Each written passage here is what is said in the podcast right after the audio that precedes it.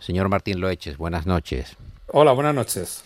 Le hago a usted la pregunta, ¿de qué nos sirve realmente ser tan listos eh, o tan listos? Y es más, ¿somos tan listos los humanos? A ver, la verdad es que es una pregunta típica de, madre, ¿no? O de amigo, ¿no? Que, muchas veces cuando cometemos fallos, ¿no? Cuando nos equivocamos, que es algo muy normal en el ser humano, pues nos dicen, mira, ¿ves? ¿De qué te sirve ser, ser tan listo si al final te ha pasado esto, ¿no? Entonces de ahí, de ahí surge esta frase, ¿no? ¿De qué nos sirve? Pues yo creo que nos sirve bastante, sí. Eh, pero evidentemente no somos perfectos. Y nos sirve, yo creo que no hay más que ver el curso de la humanidad. Es verdad que somos eh, un poquito salvajes con nosotros mismos, lo hemos sido a lo largo de la prehistoria y de la historia. Lo seguimos pero yo siendo. Creo que afortunadamente estamos mejorando mucho. Somos más sutiles, pero quizá igualmente salvajes, ¿no? Sí. Más sofisticadamente salvajes, quizá, ¿no?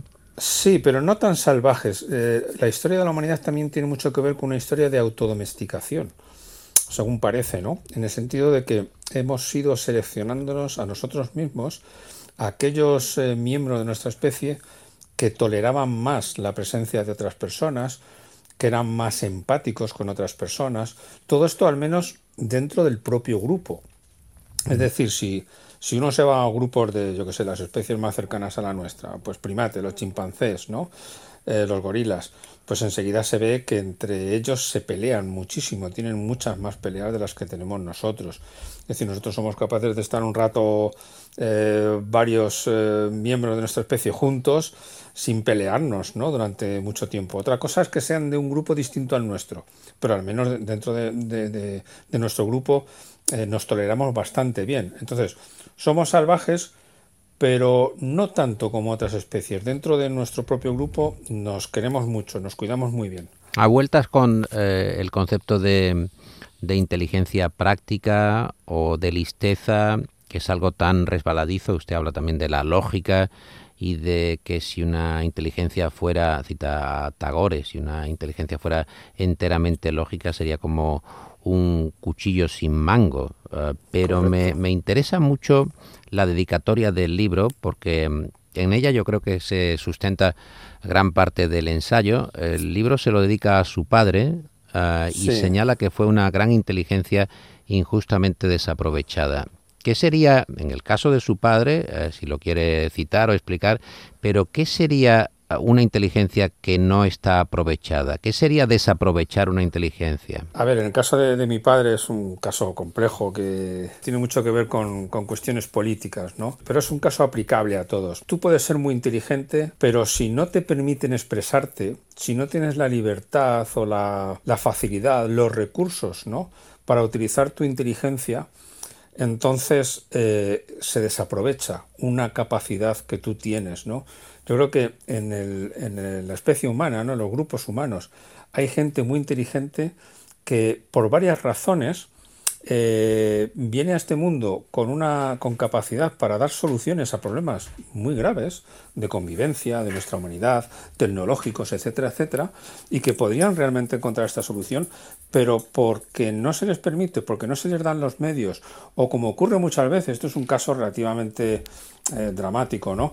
Pues porque no han tenido una educación eh, que les haya permitido expresar lo que genéticamente eh, traían con un gran potencial, pues se han quedado desaprovechados.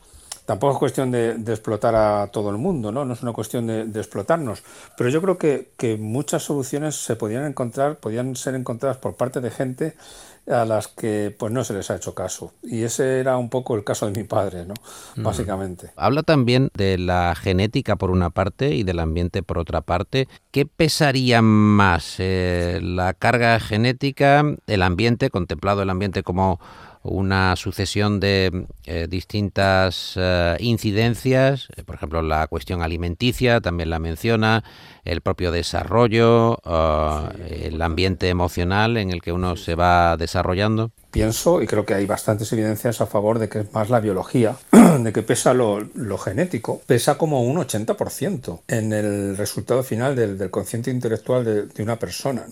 Entonces, en torno al 20-25% sería más debido a la educación, a la cultura, a las experiencias. Pero en el libro no llego a poner estas cifras porque lo que sí que quiero resaltar, y a mí es lo que me parece importante, es que una no existiría sin la otra. Es decir, uno puede venir al mundo con una dotación genética para tener una inteligencia superior a la de Einstein, por ejemplo. es un poco lo que contaba antes, ¿no? Pero luego resulta que por una mala alimentación, por una pobre educación, por falta de acceso a recursos eh, culturales, eh, educativos, sanitarios mismamente, porque una enfermedad eh, durante el desarrollo puede alterar notablemente la inteligencia de, un niño, ¿no? Para siempre, además. Por culpa de estas cosas que son ambientales, por mucha genética que tú tengas, no vas a conseguir expresarlo, no vas a conseguir dar de sí todo lo que podrías, ¿no? Entonces, al final, ¿qué pesa más, no? Pues yo creo que es que las dos cosas son fundamentales. porque también es verdad que el ambiente no puede hacer nada si no hay una genética. yo, yo aquí siempre pongo el ejemplo de los chimpancés la genética de los chimpancés no les permite hablar como nosotros, ni pensar como nosotros. Y se ha, intentado eh, criar chimpancés en ambientes humanos, más o menos, desde pequeñitos, y enseñarles a hablar con el lenguaje gestual y demás. Y no se ha conseguido de ellos más que lo que dan de sí unos genes eh, chimpancés, por mucho ambiente que les metamos, ¿no? Mm. Entonces, ¿Qué pasa más al final, el ambiente o la genética? Bueno, pues parece que en el número final pesa mucho la genética, pesa más que el ambiente, pero mm, no hay genética si no hay ambiente y no hay ambiente si no hay genética. Habla de, tamaño del cerebro. Eh, el tamaño es importante aquí. ¿Alguien que tenga más cerebro es más inteligente? ¿Es así? Un poquito. Es verdad que cuando se habla de más cerebro, más inteligencia, esto es cierto, pero cuando se comparan especies entre sí. Cuando vamos dentro de una especie, y esto se ha estudiado mucho dentro de la nuestra, es verdad que hay una pequeña correlación, pero pequeña quiere decir que, bueno, lo que contribuye a tener un cerebro más grande respecto a uno pequeño en inteligencia no es mucho. Realmente eh, la configuración eh, de las conexiones neuronales al final en un cerebro que ya de por sí es grande, porque todos son grandes, es lo más importante. Pienso que, por ejemplo, eh, hubo un premio Nobel que se llamaba Anatole France de literatura que tenía un kilo de cerebro. La media normalmente es un kilo y medio kilo 400 más o menos. Un kilo de cerebro es muy, muy, muy poco y dos kilos es mucho. pues entre uno y dos kilos nos movemos casi todos y no hay grandes diferencias debidas al peso. Las hay, pero son prácticamente despreciables. Ya digo, dentro de una especie lo importante es que todos tenemos un cerebro que ya es bastante grande y luego pues es cómo se configura, cómo se conecta. Hace comparativas con distintas especies animales, eh, habla por ejemplo de los elefantes y de eh, unos elefantes africanos, eh, un grupo de elefantes que vive entre Kenia y Uganda y dice que, citando a un naturalista, al naturalista Que el elefante tiene eh, muchos sentimientos en relación a lo que se puede entender por humanidad, la felicidad, la compasión, la gratitud, que incluso cuando en una manada uno de los miembros eh, fallece, lo cubren el cadáver con, barro y con vegetación, pero que hay ah, una seña de identidad que el elefante, este tipo de elefante no tiene con respecto al humano el elefante no se autodesprecia. No tiene ese sentimiento, es curioso, ¿no? Nosotros vamos y venimos con nuestras emociones, ¿no? Quizá también sea un ejemplo de que eh, nuestras emociones o nuestro abanico de posibilidades es algo más complejo, ¿no? No dejamos de tener un cerebro que, curiosamente es más pequeño que el del elefante, eh, pero no en proporción, ¿no? Pero aún así, con nuestro pequeño cerebro en comparación con el del elefante, pero sí grande en relación al cuerpo, tenemos más complejidad. Y yo creo que entre, estas, entre esta complejidad está esta, este autodesprecio, ¿no? Algunas veces que quizás se ha empujado por otro tipo de emociones que, en nuestra especie están también muy desarrolladas, que también las tienen los elefantes, pero menos desarrolladas, como puede ser, por ejemplo, el orgullo. Digamos que el orgullo o la vergüenza, que están muy desarrolladas en, nuestra especie, tienen mucho que ver con, con ese autodesprecio de si no conseguimos aquello que nos hace orgullosos o si nos ocurre algo que nos hace sentirnos avergonzados, podemos sentir ese autodesprecio que no deja de ser sino una vergüenza eh, un poquito exagerada, ¿no? o a veces un sentimiento de, de, culpa exagerado. Es decir, yo pienso que el elefante no la tiene, o al menos es lo que dice Safina, ¿no? porque le falta esa exageración, esa complejidad ese punto de complejidad que tiene nuestro cerebro en relación al del elefante con respecto a los sentimientos. Pero es bueno que no lo tenga, desde luego. Yo creo que es una, una, una emoción eh, negativa que no es muy deseable, pero puede ser también que mueva, que mueva muchas de las cosas que hacemos.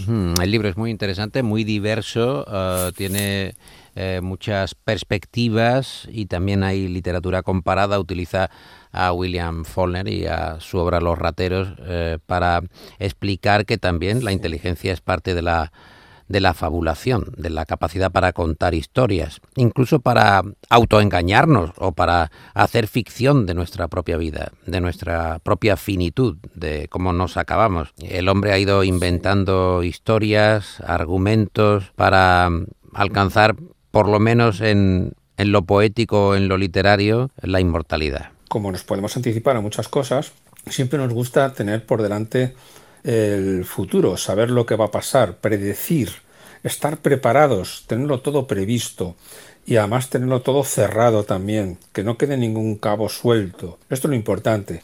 Este cerebro al final, pues resulta que ya sabe muchas de las cosas que van a ocurrir, está, está diseñado, digámoslo así, por la selección natural para prever el futuro, ¿no? Al menos en gran parte acierta, sabe lo que va a pasar.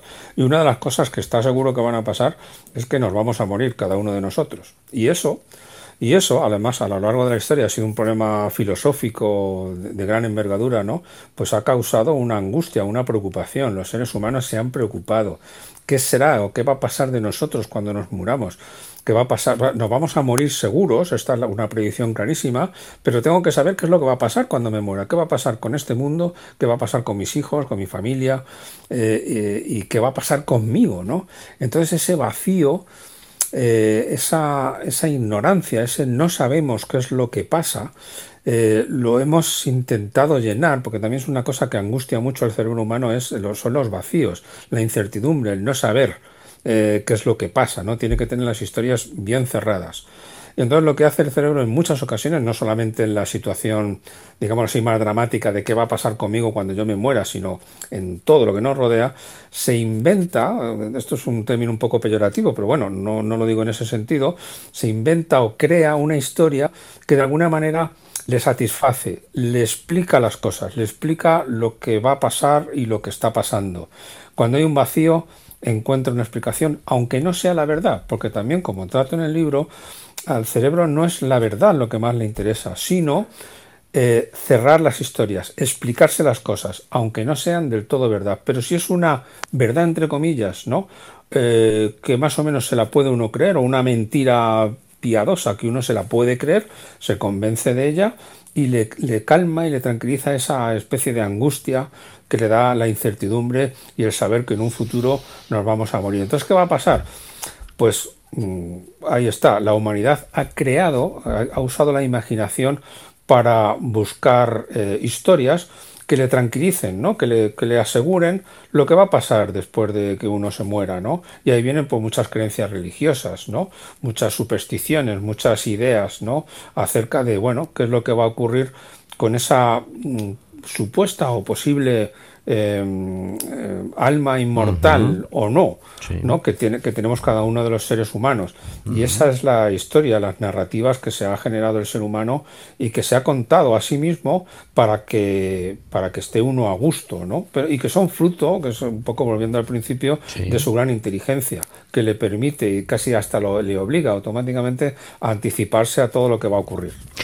Eh, me recuerda a una cita de, del personaje de Clint Eastwood en, Los puentes de Madison, cuando al final dice, ah, tuve grandes sueños, no se cumplieron, pero no me arrepiento de ello porque fueron buenos sueños. Es decir, me ayudaron a vivir, me ayudaron a, a seguir adelante. Manuel Martín Loeches, muchas gracias por estar con nosotros en el Flexo, por ah, comentar de qué nos sirve ser tan listos, que es un título provocativo e interesante que abre la puerta a descubrir cómo se piensa y cómo ah, se emociona también nuestro cerebro. Está en destino.